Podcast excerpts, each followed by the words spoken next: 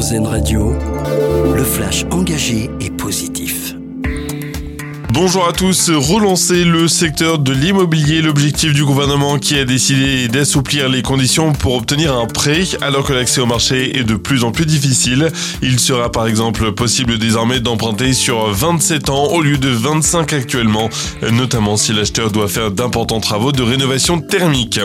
Les élèves français sont-ils des génies ou bien des cancres? Le nouveau rapport PISA qui évalue le niveau des élèves dans plus de 80 pays est publié aujourd'hui.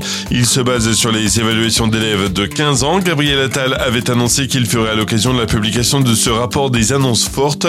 Il souhaite notamment remettre au cœur du débat la question du redoublement et la possibilité de créer des groupes de niveau au collège.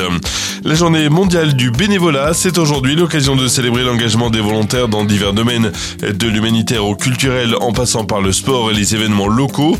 Presque un Français sur quatre est bénévole dans une association, ce qui représente entre 19 et 20 millions de personnes. Un grand jour pour Symphonie. Ce mardi, le groupe Symbio inaugure sa giga-usine de piles à combustible dans le Rhône. La nouvelle usine de Symbio à Saint-Fons vise à produire 10 000 systèmes à hydrogène en 2024, puis 200 000 par an d'ici 2030, au gré des accélérations des ventes de véhicules à hydrogène, avec un millier de nouveaux emplois à la clé. La France récupère son titre de championne du monde de pâté en croûte. Le concours a eu lieu hier soir à Lyon et c'est donc un Français qui a gagné le chef parisien Frédéric Le Guen Geoffroy. Il a remporté le titre qui était aux mains des Japonais depuis maintenant 3 ans.